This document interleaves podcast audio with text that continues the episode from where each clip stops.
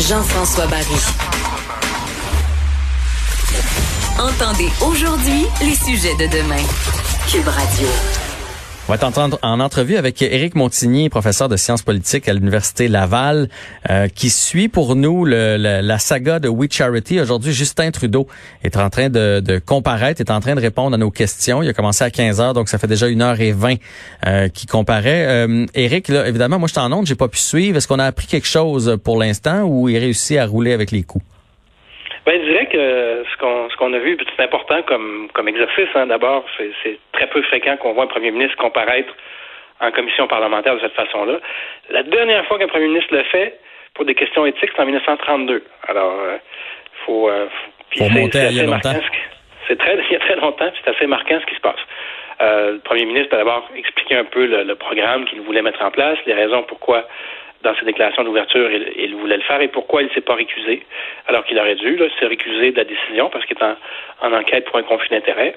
Mm-hmm. Et par la suite, c'est lors des questions des, députés de l'opposition que ça s'est gâté un peu parce qu'il y a, il y a sur le plan de la communication politique, ce qui est important, c'est de se préparer à répondre à des questions assez simples, assez précises. Et les conservateurs, ce qu'ils ont fait dans leurs questions, principalement, et le bloc aussi, c'est des questions très pointues. Et le premier ministre n'avait pas les réponses. Donc, il a paru euh, déstabilisé dès le début euh, de, sa comparution. OK, ben ça je suis surpris parce que je m'attendais à ce qu'on ait répété avec lui. Je, me, je le voyais même là, il est comme dans son bureau, ça se fait par euh, vidéoconférence. Oui, exact. Je, me disais, chez lui. Je me disais de l'autre côté, il doit avoir une machine qui lui montre des, des réponses, qui lui souffle des mots, qui qui l'aide avec des, des, des, cartons et qui ont répété avec lui depuis euh, depuis qu'il sait qu'il va passer euh, de, devant la en, comparution. Fait que là tu me dis qu'il était déstabilisé au début, ça m'étonne. Dès le départ, les, les questions qui ont été posées, c'était des questions très précises sur combien, par exemple, sa conjointe, sa famille ont reçu d'argent de oui euh, uni, euh, mhm. combien de remboursements de dépenses, euh, quels étaient les voyages, donc très très précis comme question. Il n'avait pas les réponses. Et ça, déjà en partant, ça, ça, ça, a miné son témoignage. D'autres questions aussi sur le processus de validation du choix de l'organisme oui par la fonction publique. Ils ont été posées sur l'inscription au registre lobbyiste et, et, ça m'a surpris de voir qu'il était peu préparé à, à, des questions plus précises. Ceci dit, dans ses remarques d'ouverture, il était quand même plus solide, il était plus précis que ce qu'on pouvait s'attendre. Mais vraiment, euh, dans son témoignage, euh, sur le plan de la communication, la communication politique, il n'y avait pas les réponses fines aux questions qui lui étaient posées. Dis-moi, est-ce qu'il va arriver que, quelque chose après ça, où c'est un gros show de boucan, puis que ça va tomber dans l'oubli? Est-ce qu'il pourrait y avoir des sanctions? Qu'est-ce qui pourrait arriver à la suite de ça? L'espoir, l'espoir, je pense, des libéraux, c'était que la comparution du premier ministre aujourd'hui calme, fasse baisser la pression. Et c'est pas ça qui va, je pense, arriver parce qu'on apprend des choses nouvelles dans, le témoignage. Par exemple, qui n'était pas au courant euh, que Bill Morneau avait fait un voyage avec payé par Uni en 2017. Donc, il y a des, il y a des pattes à l'histoire, si on veut. Mhm. Euh, et elle va continuer, on va continuer des zones d'ombre qui demeurent. Donc, on va continuer d'apprendre des choses dans les prochains jours, les prochaines semaines. Et ça va culminer, ça, avec des rapports d'enquête euh, du commissaire à l'éthique. Le commissaire à l'éthique déjà mène trois enquêtes, deux sur le ministre Morneau et une sur le premier ministre Trudeau pour des manquements à l'éthique parce qu'ils ne sont pas accusés et pour des, euh, le voyage justement de M. Morneau en 2017 euh, payé par payé par Uni. Il faudra voir les conclusions du rapport du commissaire à l'éthique, mais clairement l'opposition et les oppositions n'ont pas l'intention de laisser laisser aller le morceau. Et ce qu'on voit, c'est que ça a un impact dans l'opinion publique. Euh, M. Trudeau sortait de la crise ou était dans, dans la crise de la, COVID-19 avec, si on veut, euh, des meilleurs sondages, avec une cote d'appréciation personnelle qui était en hausse. Et là, ce qu'on voit depuis quatre semaines, c'est une tendance inverse, qui est très rare en été d'ailleurs, de voir des sondages défavorables pour le gouvernement, comme on voit depuis quelques jours. C'est assez rare et ce qu'on voit, c'est même une chute assez importante de l'appui envers euh, le Parti libéral du Canada. Mais c'est un peu leur talon d'Achille. C'est quelque chose qui revient, on dirait, tout le temps. Puis ils ont de la misère à, éviter ces pièges-là. Mais on a l'impression que le Parti libéral a toujours les deux mains dans notre euh, dans la cagnotte, dans l'argent public, qui trouve des façons de financer leurs amis, de se financer eux-mêmes. Mais c'est comme s'ils n'avaient pas appris la commission euh, la commission Gomery hein, du scandale commandite. comme tu fais référence, tu fais référence à, une histoire, à une historique où le Parti libéral a payé assez chèrement d'ailleurs euh, parce qu'il avait fini troisième lors des élections de, de 2011, euh, dans la foulée du scandale des commandites. Mais ce que ça nous rappelle, c'est qu'il y a effectivement un problème de gouvernance.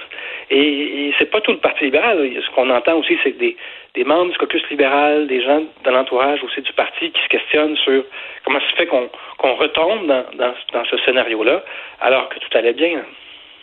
Est-ce que euh, ça pourrait signifier la fin de Justin Trudeau? Est-ce qu'à un moment donné, les libéraux pourraient faire là, on dégringole trop, de toute façon, tu sais, déjà ton deuxième mandat, on sacrifie Justin, on va mettre quelqu'un d'autre à sa place?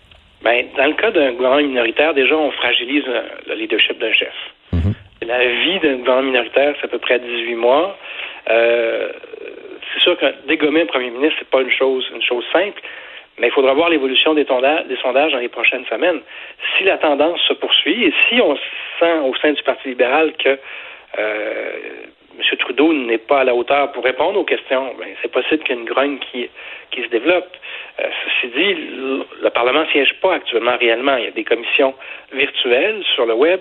Il faudra attendre un peu pour voir euh, quel sera le, climat de la rentrée officielle qui va se faire à la fin, à la fin septembre. Là, euh, je suis peut-être dans House of Cards, là. peut-être que j'ai trop écouté, mais est-ce que euh, Justin Trudeau, de sa part, ça pourrait être une bonne, une bonne idée de sacrifier Bill Morneau? de, qui servent d'exemple, quitte à y redonner un poste euh, à quelque part, là, avec un bon salaire et tout ça, mais question de sauver l'apparence, de dire, regarde, on sacrifie Bill Morneau, question de montrer qu'on a, qu'on a compris puis qu'on est conscient des, des, des effets de, de cette crise-là. Ben déjà, la réponse, une des réponses qu'il a données aujourd'hui en disant j'étais pas au courant de voyage en 2017, c'est un peu prendre ses distances de son ministre des Finances. Uh Ça, c'est dit, le, problème dans lequel, euh, auquel fait face le premier ministre, c'est que ce qu'il reprochait à M. Morneau, euh, c'est beaucoup les mêmes choses qui lui sont reprochées à lui. Alors, si, euh, si par exemple, il dégomme ou il congédie son ministre des Finances et que le rapport du commissaire à l'éthique arrive aux mêmes conclusions pour lui que pour M. Morneau, ben, la question va rapidement se retourner vers lui. Pourquoi ne démissionne-t-il pas lui-même? Donc, c'est très complexe comme, comme situation. Euh, je dirais que c'est euh, assez inédit aussi de voir que c'est au plus haut sommet. Donc, c'est les deux principales figures du, euh, du gouvernement qui sont, qui sont pris dans la tourmente en pleine crise de la COVID-19. c'est vraiment un tourbillon là, pour le gouvernement.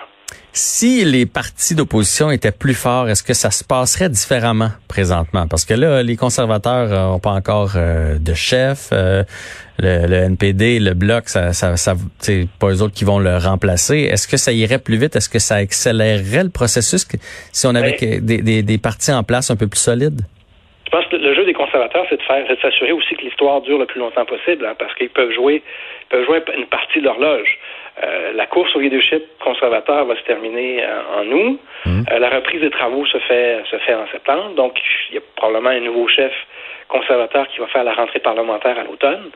Il faudra voir à ce moment-là, mais ce qui est clair, c'est que un gouvernement est toujours aussi aussi fort que la faiblesse de ses oppositions.